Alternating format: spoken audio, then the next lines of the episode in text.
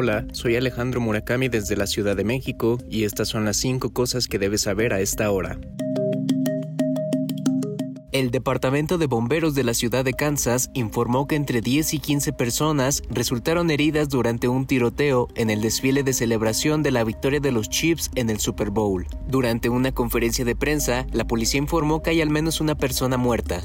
El portavoz de los bomberos dijo al diario Kansas City Star que al concluir la celebración se escucharon disparos al oeste de Union Station. Momentos antes, la policía local había publicado en X, antes Twitter, que se registraron varios disparos durante el desfile. Además, la policía informó que dos personas armadas fueron detenidas. De acuerdo con una declaración publicada en su cuenta de X antes Twitter, el primer ministro de Israel, Benjamin Netanyahu, reiteró su intención de ordenar al ejército de Israel que entre en la ciudad de Rafah una vez que la población civil haya sido evacuada. Netanyahu dijo que Israel luchará hasta la victoria absoluta y que ese objetivo incluye una acción poderosa en Rafah cuando la población civil haya abandonado las zonas de batalla. El presidente de Estados Unidos, Joe Biden, le había dicho anteriormente a Netanyahu que una operación en Rafah no debería continuar sin garantizar la seguridad de las personas que se refugian allí. Otros líderes mundiales, así como las Naciones Unidas, han pedido a Israel que evite una operación terrestre en la que ahora es la ciudad más poblada de Gaza.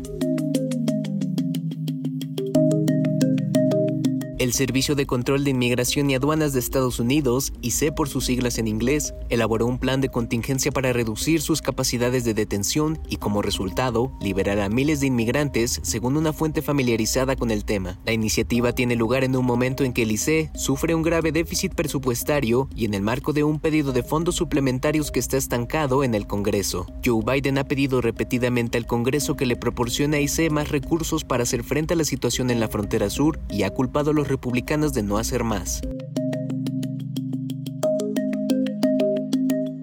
El fiscal general de Venezuela, Tarek William Saab, dijo este miércoles que la activista Rocío San Miguel, quien fue arrestada el pasado viernes, acusada de participar en una supuesta trama conspirativa para asesinar al presidente Nicolás Maduro, no es víctima de desaparición forzada y calificó de mitómanos a quienes dicen lo contrario. El funcionario sugirió que la desaparición forzada es un asesinato. Este martes el abogado del activista dijo que temía que San Miguel fuera víctima de una desaparición forzada y añadió que, a más de tres días de su detención, no había sido informado de su paradero.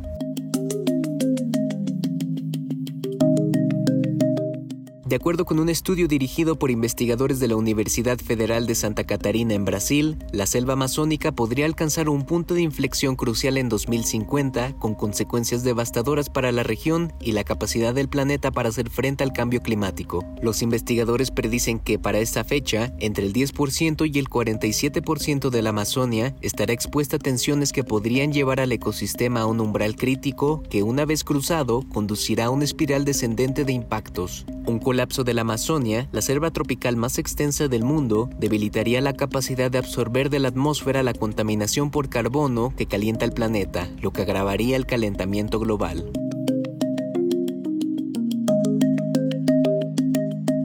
Eso es todo en esta edición de CNN 5 Cosas. Para más información sobre estas historias y conocer las últimas noticias, siempre puedes visitar cnne.com diagonal 5 Cosas. Desde la Ciudad de México, les informó Alejandro Murakami. Sigan conectados e informados a través de cnne.com.